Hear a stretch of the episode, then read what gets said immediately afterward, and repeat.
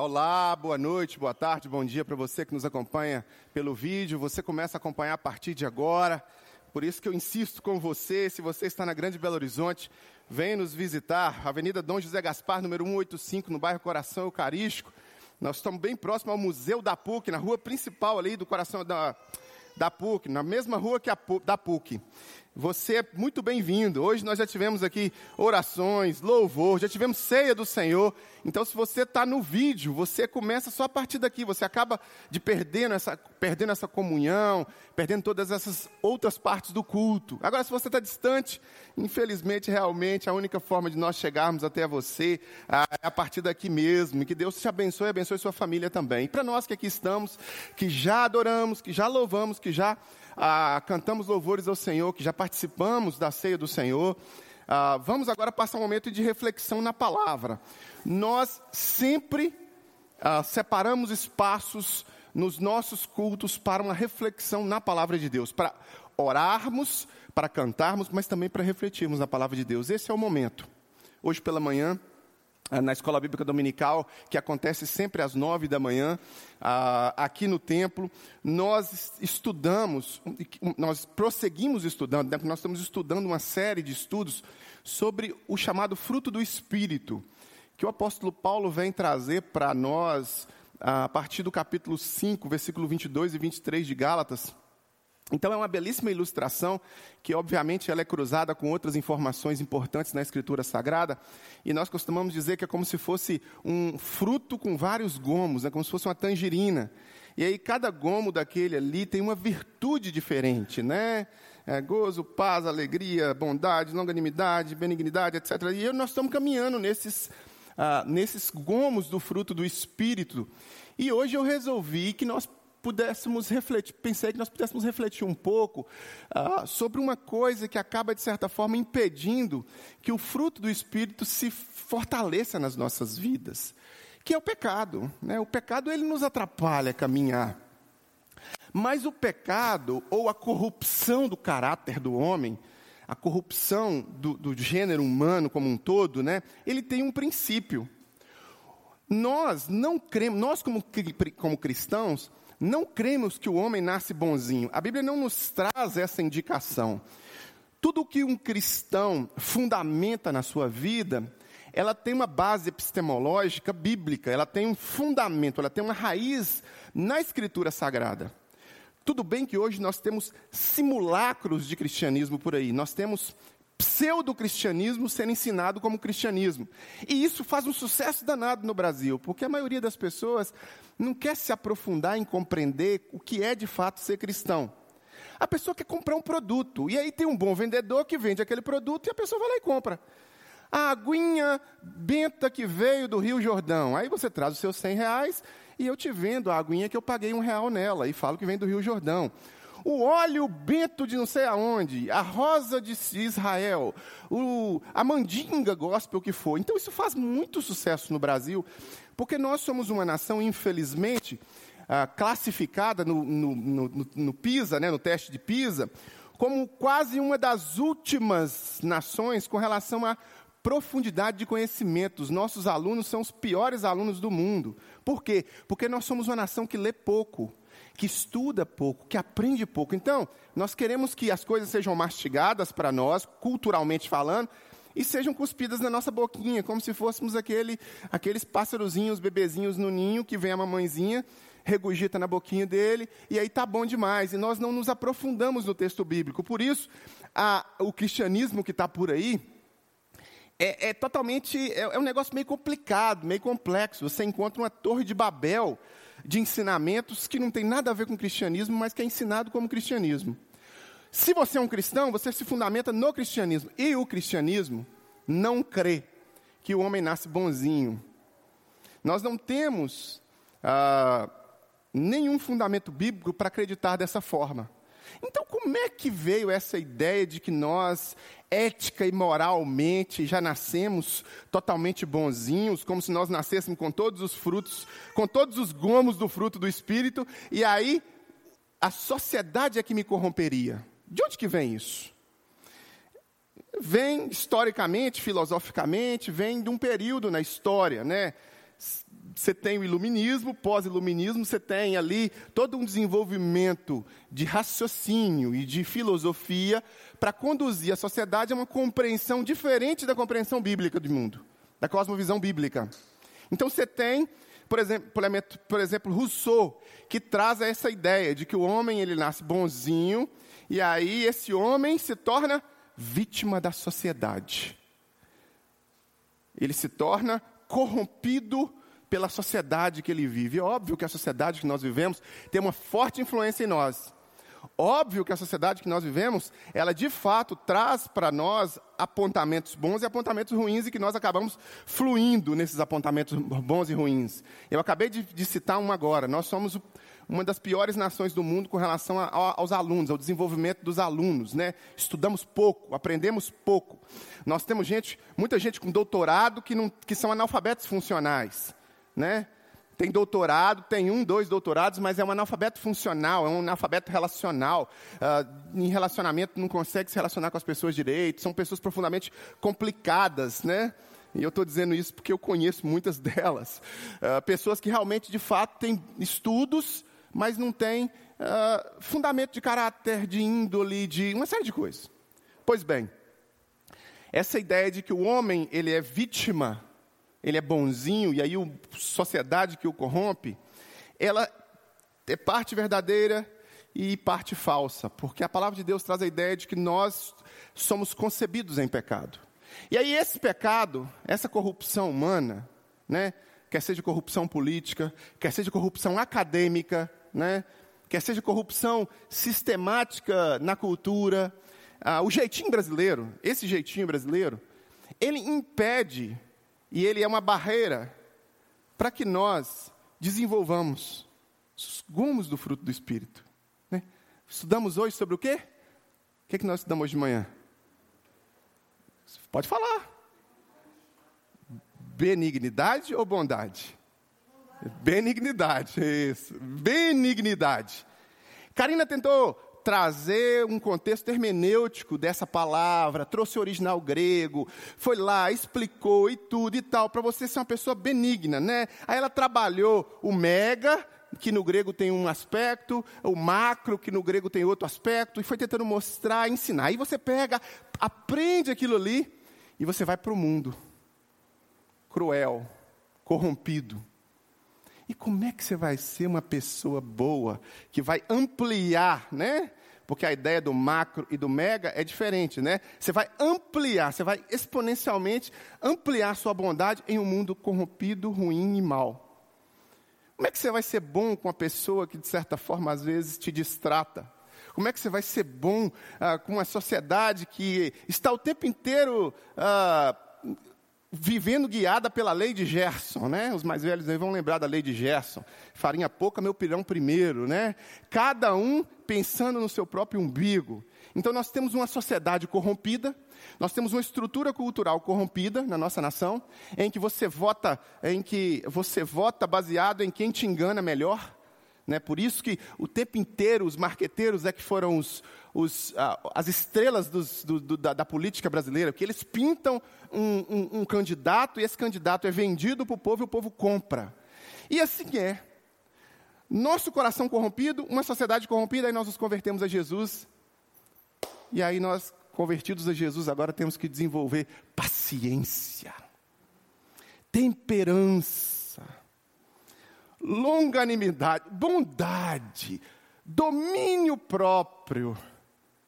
Todas essas coisas que são listadas como virtudes pelo apóstolo Paulo têm que ser desenvolvidas por mim, que sou pecador falho, criado numa sociedade corrompida, nascendo concebido em pecado, em um coração corrompido, e agora eu vou ter que desenvolver essas coisas, essas características, e vou ter que lutar contra a minha natureza para ser uma pessoa melhor, como diz a Dani, né? Dani sempre está dizendo essa expressão, ser uma pessoa melhor. Onde que começa o principal entrave de tudo isso? Começa no pecado. A Bíblia diz que um abismo chama outro abismo.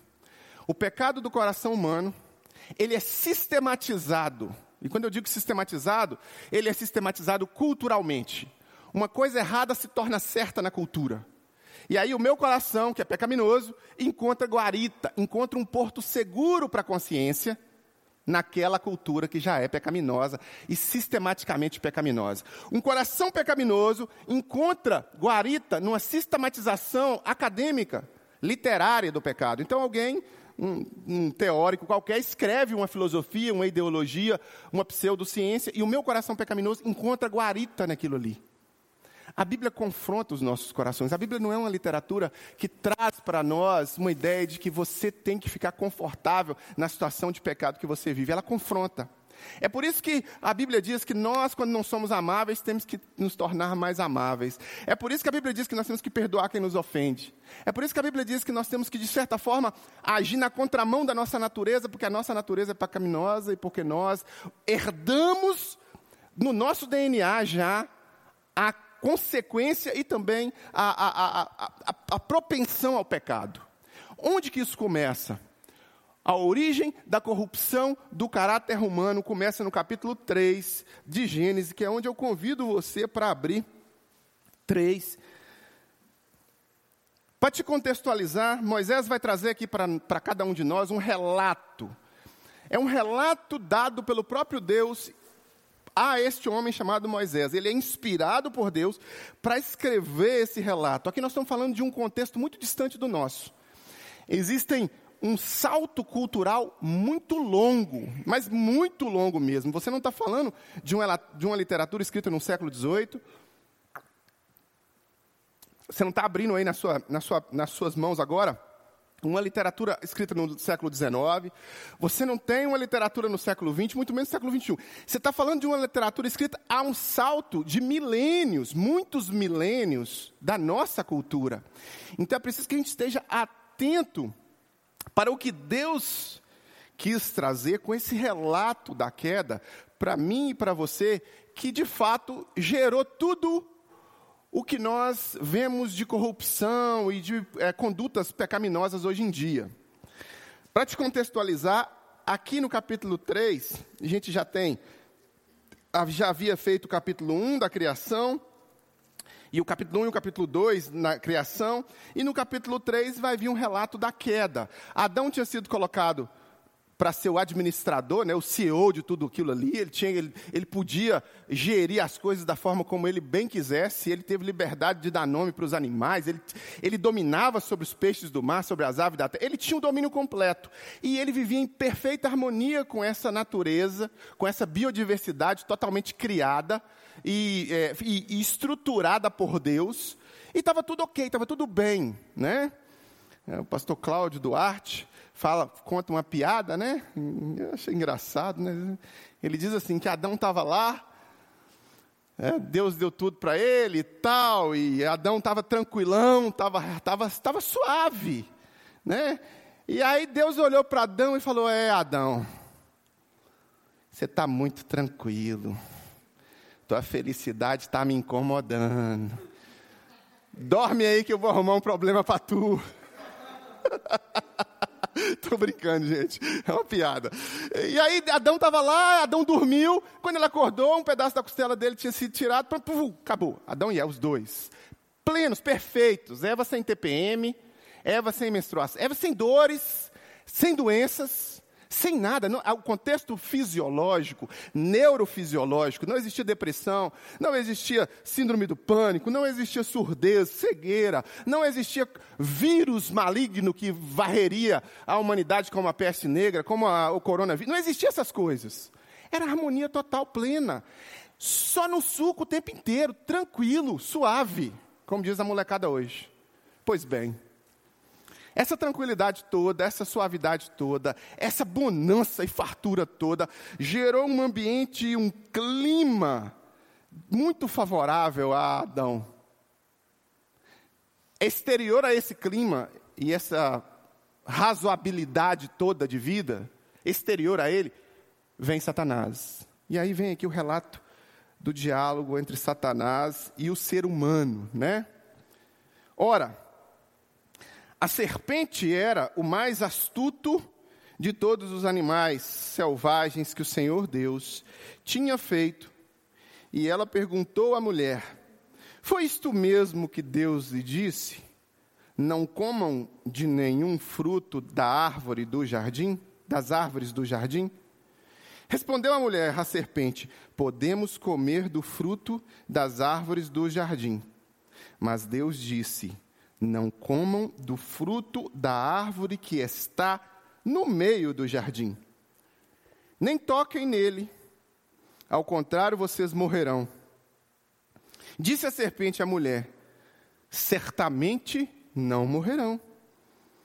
Deus sabe que no dia em que dele comerem, seus olhos se abrirão e vocês como Deus e vocês e vocês como deuses serão conhecedores do bem e do mal. Quando a mulher viu que a árvore parecia agradável ao paladar, era atraente aos olhos e além disso desejável para dela se obter discernimento, tomou do seu fruto, comeu e deu ao seu marido, que comeu também. Pois bem, só até aqui, depois você em casa, lê esse capítulo 3 todo, lê esse relato da criação todo, porque isso aqui é fantástico. E tem muito ensinamento aqui para entendermos um pouco sobre essa nossa inclinação e condição de, às vezes, sermos guiados sempre para o lado errado na vida. Né? O que nos atrapalha é desenvolver os, os gromos do fruto do Espírito. Há um, parece que você já pegou é, Karina fala, Karina usa uma expressão muito boa. Eu ia falar do imã, mas eu lembrei da Karina. Karina fala que é aquele carrinho de supermercado. Você já chegou no supermercado, já pegou um carrinho de supermercado com a roda torta? Aí você está rodando com, com um carrinho e no meio você percebe que ele está com a roda torta. Aí você enche ele e você vai tentando. Aí você empurra ele, ele faz assim. Ele vai para cá. Aí você quer que ele vá para lá, e você faz um esforço para ele ir para cá, ele não vai. Ele só vai, a inclinação dele. Então você tem que ficar o tempo todo, é mais ou menos a gente nós nos convertemos a Jesus. Nós entregamos as nossas vidas a Jesus. Mas a nossa tendência pecaminosa natural é a desobediência aos parâmetros, às normas, aos conteúdos que Deus deixou para vivermos nessa vida aqui. Então o que, que acontece conosco? Nós, às vezes, nos esforçamos para ter uma disciplina espiritual, nos esforçamos para manter ah, boas maneiras espirituais, mas parece que é mais difícil, né? Errar é muito mais fácil, fazer coisa errada é muito mais fácil, ter pessoas que nos guiam para caminhos, os caminhos maus é muito mais fácil. Olha para você ver, não existe curso de más maneiras, existe curso de boas maneiras. Não precisa ensinar uma criança a ser mal educada, não, pre não precisa ensinar uma criança a ser desobediente. Basta você criar um parâmetro para ela, diz para ela assim, claro que você não vai fazer isso em casa, não faça isso, Rafael. Davi, aquela tomada ali dá choque. Não pode pegar esse ferro aqui e enfiar ele na tomada, tá, filho? Porque se você enfiar, vai tomar um choque. O que, que vai acontecer quando Bárbara e Rafael virarem as costas? Ah, Moisés. Moisés, aqui da frente, trouxe-nos a resposta. Ele vai pegar e vai testar para ver se é isso mesmo. Né? Claro que, não, claro que isso não vai acontecer, mas, mas a nossa, o nosso ímpeto né, do proibido é mais gostoso.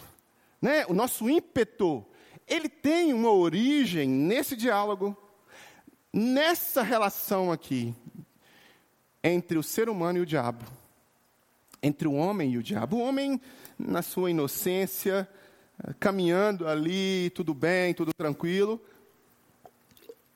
Na relação com Deus, ele tem os parâmetros de vida. Lembremos-nos do que Deus diz para o homem. Deus deixa parâmetros. Deus fala com o homem que ele pode fazer tudo que ele quiser. Não tava, o homem não estava. O Marco, ele não, ele não estava tolhido.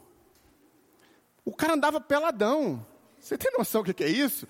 Você tem noção do que é isso, Otávio? Marco, imagina, Marco, aqui na frente. Peladão e.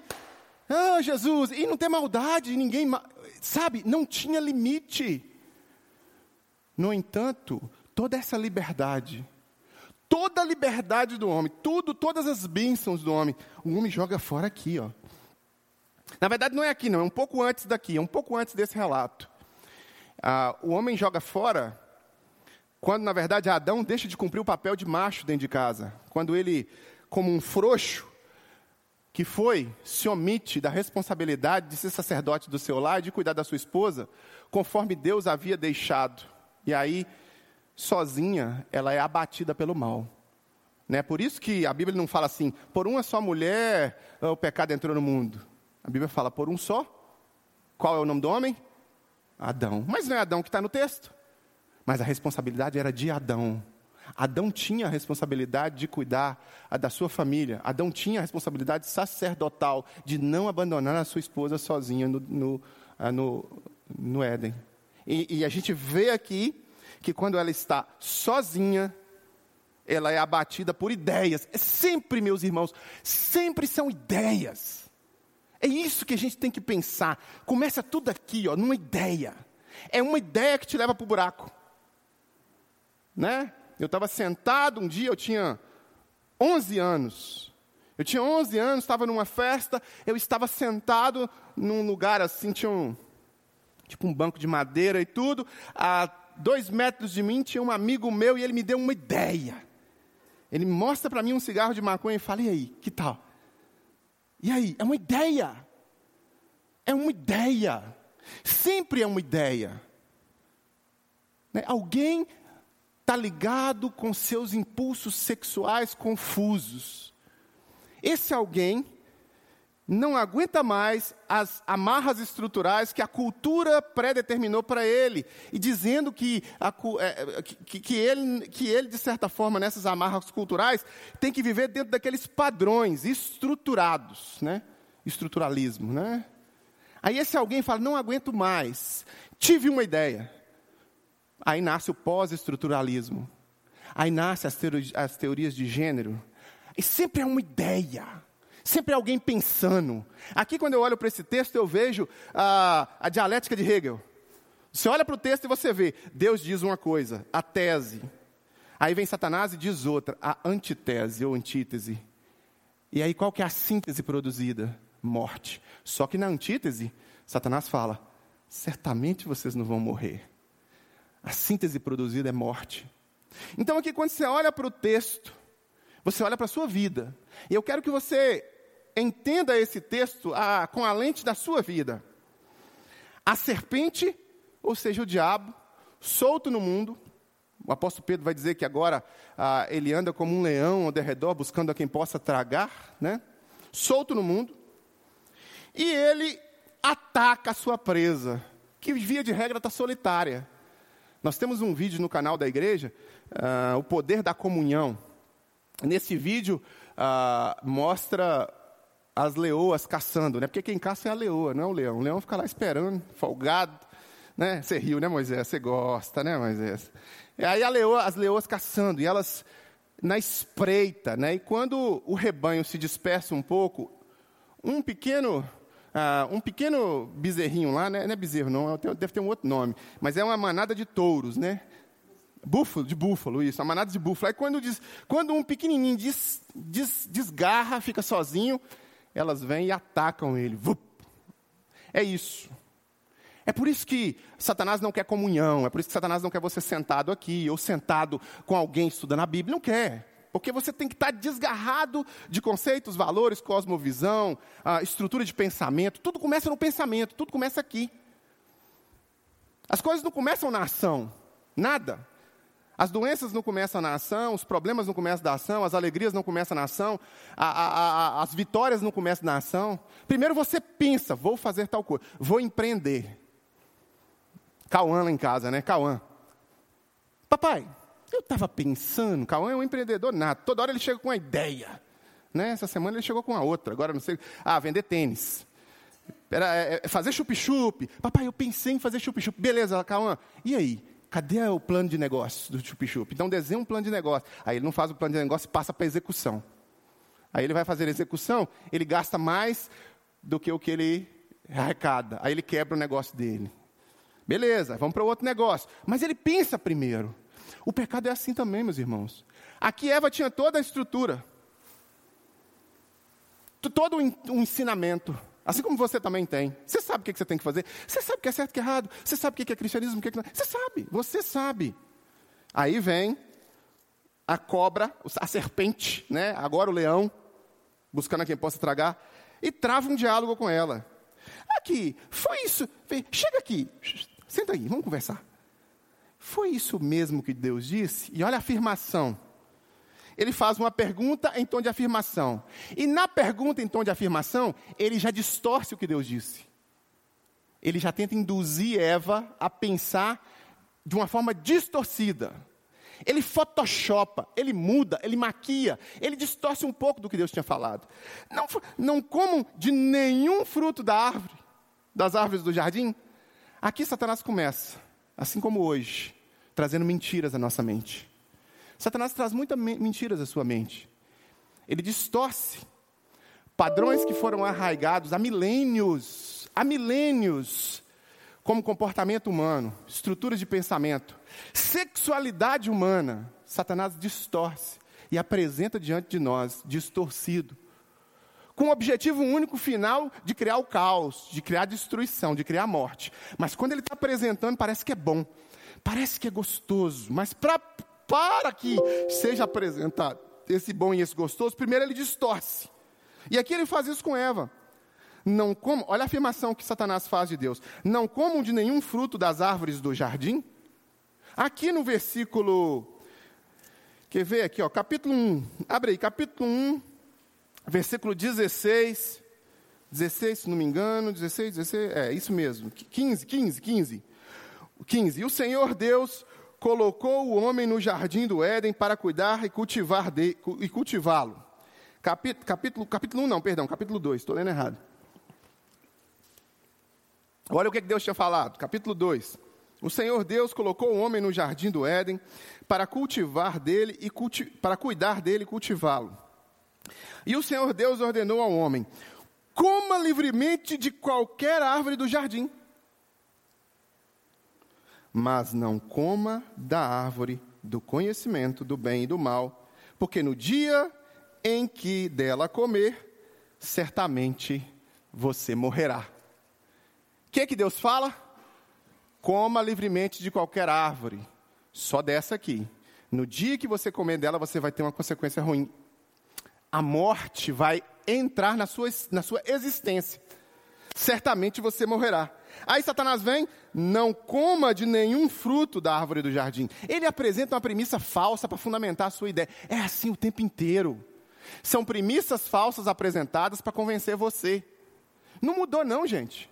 Quando você lê um livro sobre comportamento humano, quando você lê um livro sobre estrutura de pensamento, quando você lê, ah, hoje em dia, até a matemática está sendo usada, distorcida e forçada.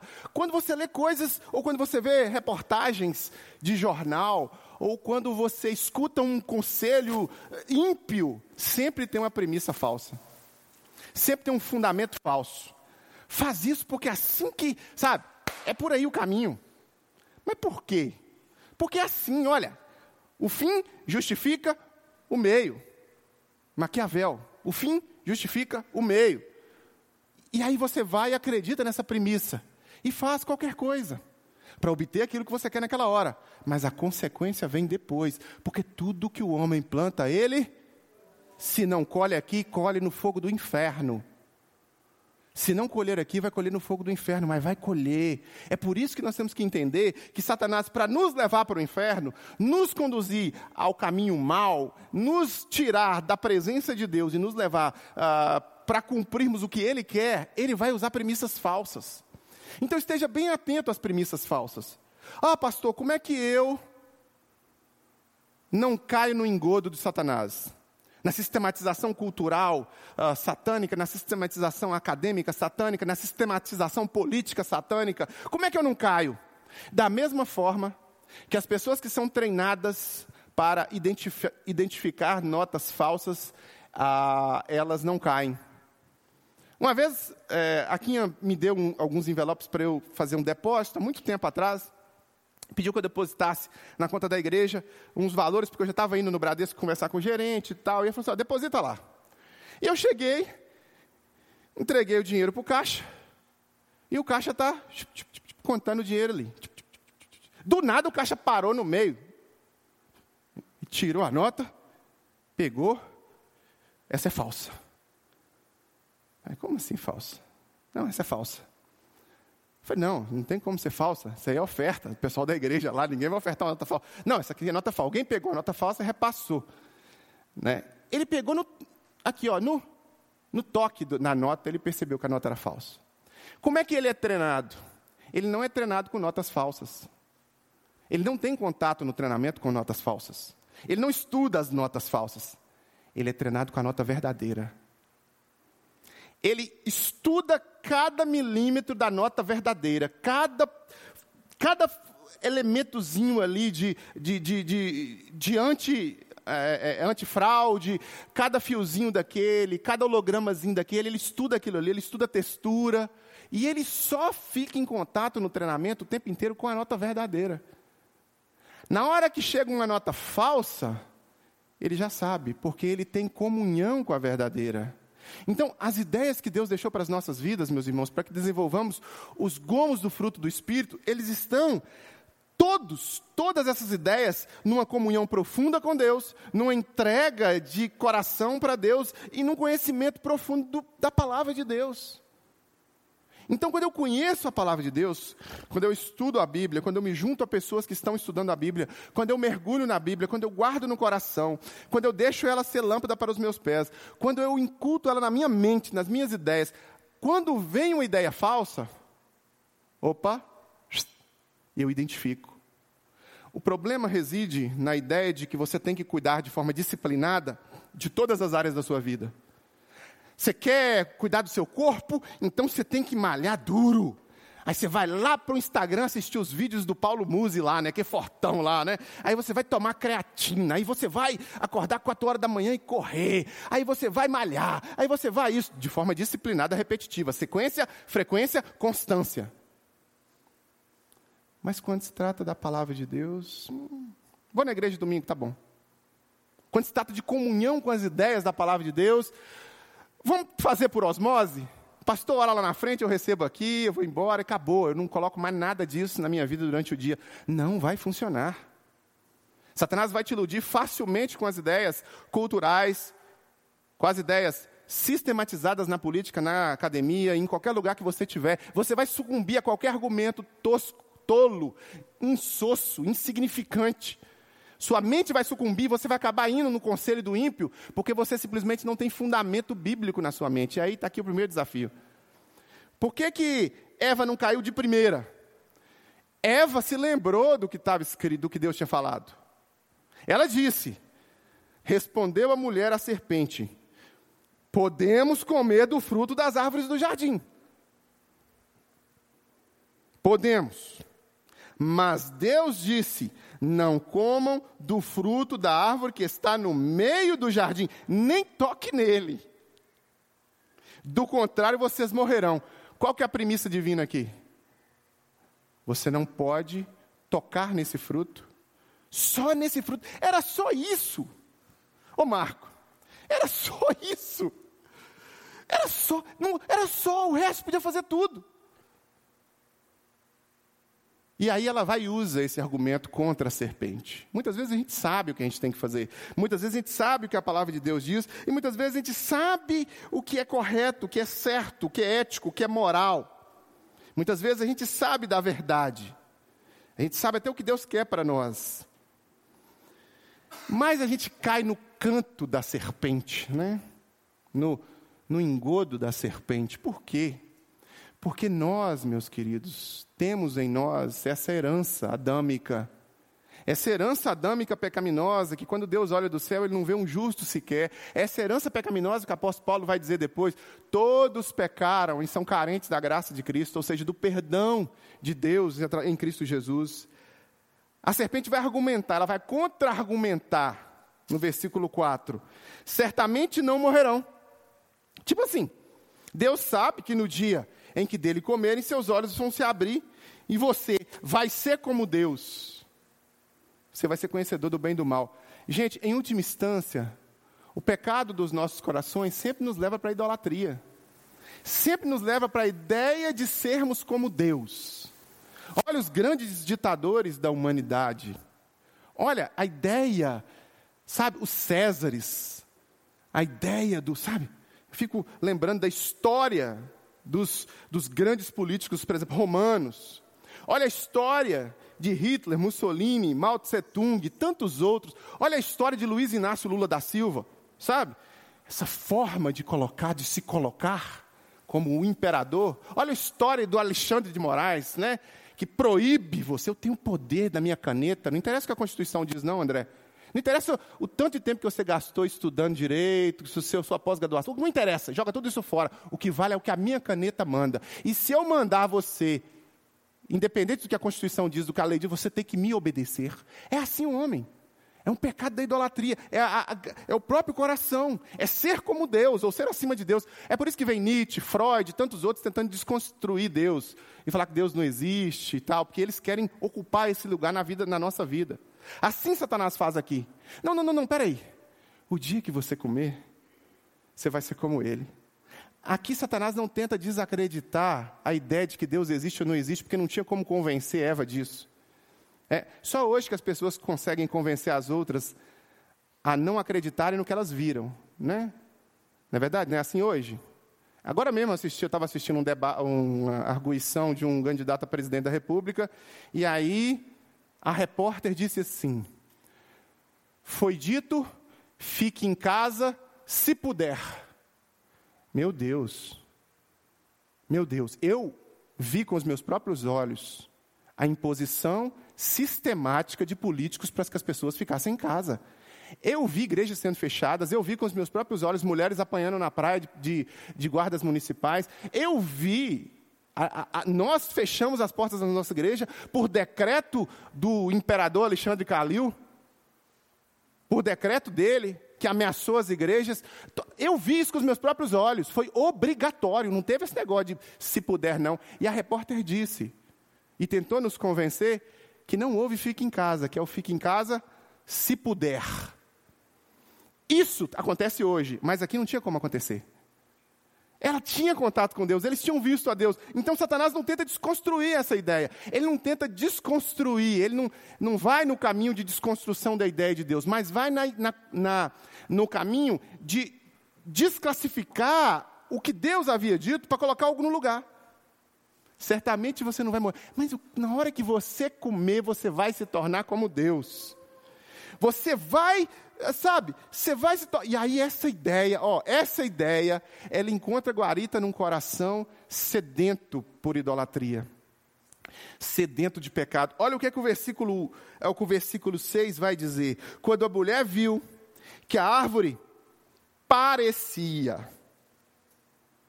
É importante. A árvore parecia. Não era uma árvore que assustava, que, sabe, que você olhava assim e não Não, era uma árvore que parecia agradável ao paladar. Era atraente aos olhos. E além disso, desejável para dela se obter discernimento. Tomou o seu fruto, comeu e deu a seu marido, que também comeu. Isso aqui é outro comportamento de frouxo de Adão, que eu não quero nem falar agora, não, mas a mulher chega com, né, vamos pecar contra Deus? Ele, ah, ah, tá bom, vamos, vamos pecar. Devia ter dado um, né, um sacode nela, levado ela até diante de Deus, falar que se quebranta aí, joelho no chão agora aí, se quebranta diante de Deus aí agora. Deus, olha aqui, ó. Fez o que não devia. Claro que ele ia tomar um esculacho também, porque ele já tinha feito o que ele não devia, né? Os dois. Mas aí, Satanás tenta colocar diante dos nossos olhos situações agradáveis que parecem ser boas.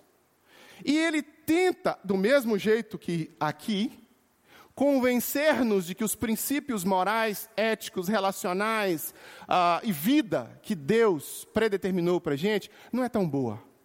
Esse negócio de ter paciência, perdoar o que nos ofendeu, esse negócio de amar o próximo como a nós mesmos, essa parada de ter que ter, sabe, compaixão, é, Marco, tem que. Arrependimento, metanoia, né? Mudar o meu pensamento. Como é que eu vou mudar meu pensamento?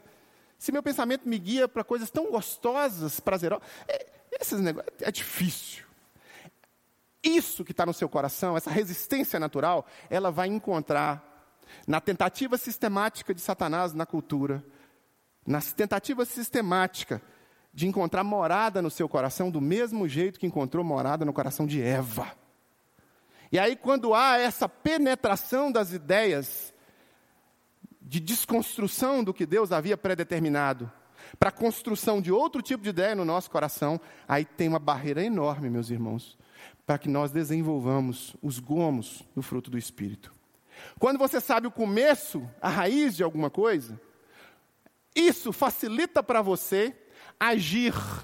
Eu estou tentando trazer para você o contexto de raiz de ação de Satanás no Éden, que não se difere absolutamente em nada, porque o Satanás, ele é o mesmo tolo de sempre, ele é o mesmo fraco de sempre, ele é o mesmo, sabe, ele continua usando as mesmas estratégias, ele não é nada inventivo. Ele não é nada criativo, ele não cria situações novas, ele, ele usa o mesmo sistema de influência. É o mesmo sistema que ele usou no deserto com Jesus, é o mesmo sistema que ele o tempo inteiro. Ele, usa, ele, ele está usando, nesse momento, ele está usando o mesmo sistema. Ele tenta, o mal que há nele, tenta criar uma, uma ideias sedutoras para nos afastar da vontade de Deus. E às vezes a gente cede, às vezes a gente vai lá essas ideias se transformam em sensações ou sentimentos. O que você pensa é o que você sente, e o que você sente é o que você faz, naturalmente. Então, por que, eu não estou fazendo aquilo que Deus quer da minha vida? Porque muitas vezes eu estou pensando, trazendo para o coração o que Deus não quer, mas o que é aprazível ao meu coração e o que o mundo me oferece quando eu digo mundo, eu estou dizendo a sistematização ideológica, política, cultural, acadêmica, dos, dos, dos, pressupostos satânicos, né? Se afaste de Deus, fique longe de Deus. O que Deus, ah, ah, Deus não quis dizer bem isso, ah, Deus não pensou dessa forma, não. Ignore, ignore. Não gaste muito tempo com isso aqui, não. Você tem coisa mais importante para fazer. Você tem seu corpo para se preocupar. Eu não estou dizendo para você que seu corpo não é algo importante, mas é. Então vai lá, gasta duas horas na academia com seu corpo. E isso é importante mesmo, gasta duas horas. Se eu puder te dar um conselho, cuide do seu corpo, vai. Gasta duas horas na academia. Gasta quatro, cinco horas estudando todo dia. Gasta oito horas trabalhando e ganhando dinheiro. Gasta oito horas com a sua família brincando com seus filhos, saindo para um, ah, lugares interessantes com a sua mulher, etc, etc, etc. Mas quanto tempo você está gastando em trazer para sua mente, para o seu coração, princípios e valores que são condizentes e que são alinhados com a vontade de Deus para a sua vida, a ponto de você criar uma estrutura poderosa, uma couraça, né? um escudo de proteção para quando vier essas tentativas de Satanás de seduzir você com a influência ou com a proposta ou com um caminho que parece ser bom, parecia, o fruto parecia. A gente sabe que no final foi caminho de morte. Pouco tempo, pastor. Eu vou na igreja. Que bom que você vai na igreja, porque tem muita gente que nem na igreja vem. Mas que bom, mas é pouco. É preciso mais.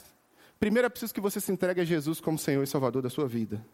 Não há comunhão com Deus sem uma entrega a Jesus. Jesus diz: Eu sou o caminho, a verdade e a vida. Isso, Jorge, a verdade e a vida. E ninguém Exato. Se não é por Jesus, você não consegue ter acesso a Deus. Não tem. O apóstolo Pedro vai dizer: em nenhum outro há salvação. Meus irmãos, nós podemos ser extremamente religiosos. Eu posso ter uma devoção enorme por essa garrafa de água, simbolizando Deus. Eu posso ter, mas essa garrafa de água não vai me conduzir a Deus.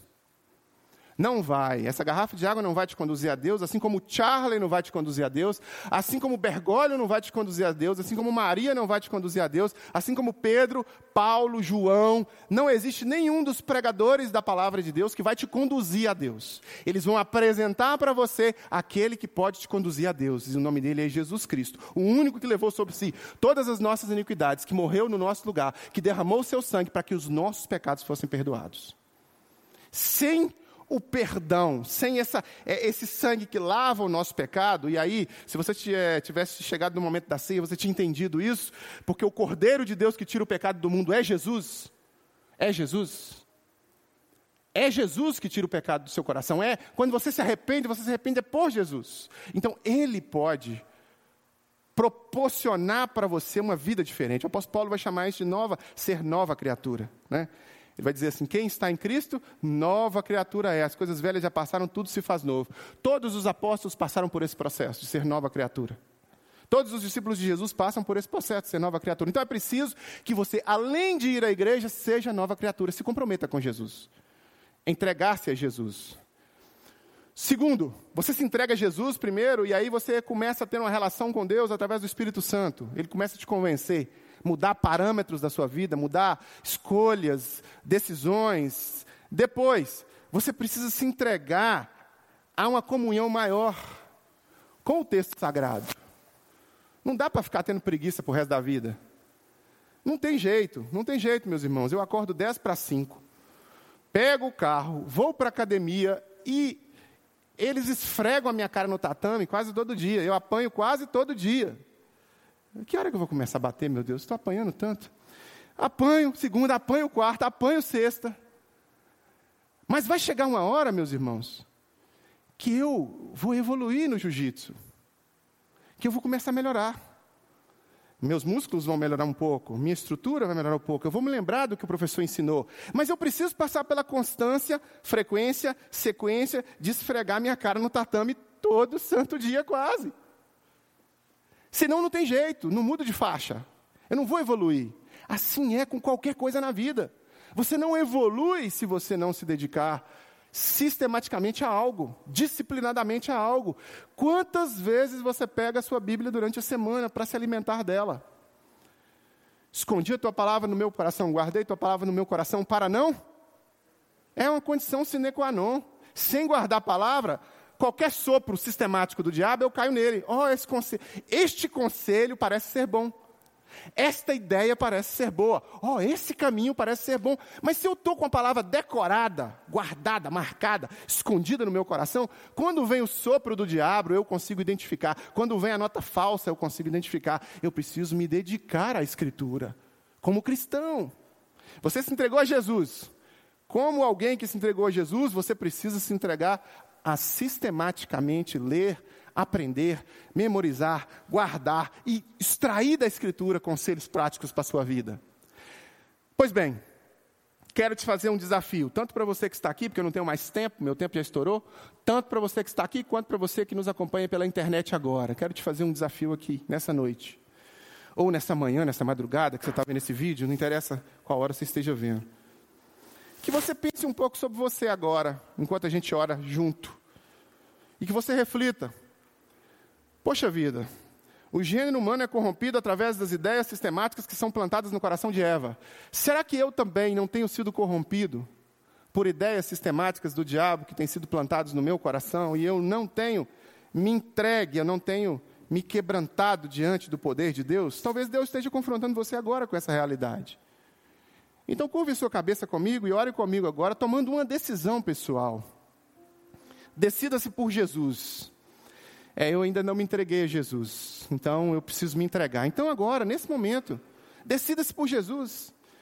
Eu quero começar esse processo realmente de, de vida com Deus pela palavra. Eu quero realmente. Então, se entregue a Jesus hoje, arrependa-se dos seus pecados. Entregue-se a Jesus, faça um, faça um, sabe, um pacto, um compromisso, uma aliança com Ele. Entregue-se a Jesus. E se você já se entregou, mas talvez está relapso, preguiçoso, inconsequente, talvez seja o momento de você fazer um pacto de reconciliação e de realmente retomar essa necessidade que a sua alma tem de disciplinar você nas coisas espirituais. Faça essa oração comigo, fazendo esse compromisso. Pai, em nome de Jesus, nós, tua igreja, oramos ao Senhor agora diante da tua palavra exposta, diante da tua vontade expressa nessa nesse diálogo ali eh, do capítulo 3 de Gênesis, dessas estratégias malignas de engodo em relação ao ser humano, e que hoje se aplicam a nós também da mesma forma. Que o Senhor Deus tenha misericórdia de nós e nos ajude a decidir pela tua vontade. Se porventura alguém aqui tem guiado a sua vida para longe do Senhor, como Eva guiou, como Adão guiou, como ambos guiaram para longe da tua vontade, da tua presença, inclusive escondendo do Senhor quando, eles, quando o Senhor chegou. Deus, se porventura alguém aqui esteja com essas decisões, com essas escolhas, Pai, em nome de Jesus, que o poder do teu Espírito quebrante, converta o nosso coração para a tua vontade, Se porventura alguém aqui não fez um compromisso com Jesus, um compromisso sincero, uma escolha pessoal, individual, que hoje, que nesse momento, agora, essa oração seja de confissão e de entrega ao Senhor. É a tua vontade expressa na tua palavra, a tua vontade expressa pelo teu Espírito Santo nesse coração e que hoje ele se entregue ao Senhor. Se porventura existem pessoas que estão ouvindo essa reflexão, que prestaram atenção, estiveram atentos, tocados pelo teu Espírito, e estão de forma indisciplinada, permitindo que sistematização de pensamentos malignos tomem o coração, que hoje seja o dia do conserto, do arrependimento, que hoje seja o dia de se erguer essa pessoa de novo e de trazê-la para a boa, perfeita e agradável vontade do Senhor, que esse relacionamento seja restabelecido com o Senhor através de Jesus.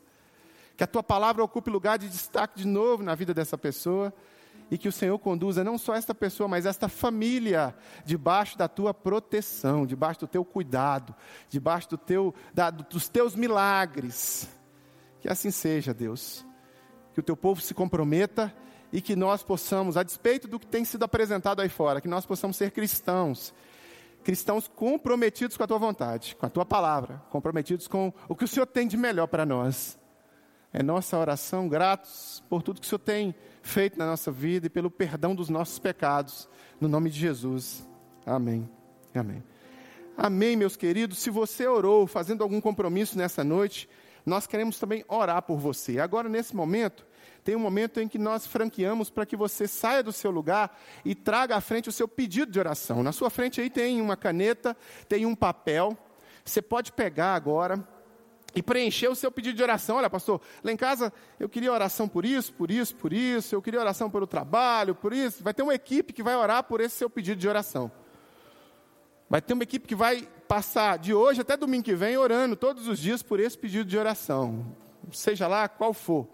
Se porventura você tomou alguma decisão hoje à noite, pastor, tomei uma decisão, a palavra falou meu coração e eu realmente precisei, tomei uma decisão. O Espírito Santo falou meu coração. Eu quero, quero fazer uma entrega mesmo. Fiz na oração e queria oração. No verso do papel escrito cartão de oração, está escrito assim: ó, cartão de compromisso. Você pode marcar aí qual foi o compromisso que você fez hoje, que nós também vamos orar pelos, pelo compromisso que você fez hoje. Se você nos acompanha pelo vídeo, você também pode compartilhar conosco seus pedidos de oração ou seus compromissos. Contato arroba igrejadocoração.com, através do e-mail que você manda para a gente, nós vamos receber e vamos colocar também junto com esses outros aqui, para que a equipe de oração esteja orando por você. Eu vou me despedir de você agora. Uh, se você tem o interesse de contribuir com essa obra, de dar uma oferta, contribuir com o dízimo, a chave Pix da Igreja do Coração está na sua, tá na sua tela agora aí, financeiro, arroba, igrejadocoração.com. Ah, nós já fizemos isso aqui durante o culto, os irmãos já entregaram dízimos e ofertas, ah, e eu damos também essa oportunidade para você, se você quiser se sentir voluntariamente é, movido por Deus a fazer isso. É óbvio que nós pagamos as despesas da igreja é com dízimos e ofertas mesmo, nós não temos verba do governo para isso não. Quem tinha, contava com muita verba do governo, eram os artistas, né? Rede Globo, eram os artistas famosos, Lei Rouanet, etc, etc, etc. Igrejas não, igrejas não têm verba. A verba para pagar o aluguel caro que nós pagamos aqui vem do dinheiro dos próprios membros, das pessoas que participam, que congregam conosco. Então você pode fazer isso através da chave Pix que figura aí na sua tela. Que Deus te abençoe, que o amor de Deus o Pai, comunhão consolação do Santo Espírito e graça de Jesus seja sobre a sua vida.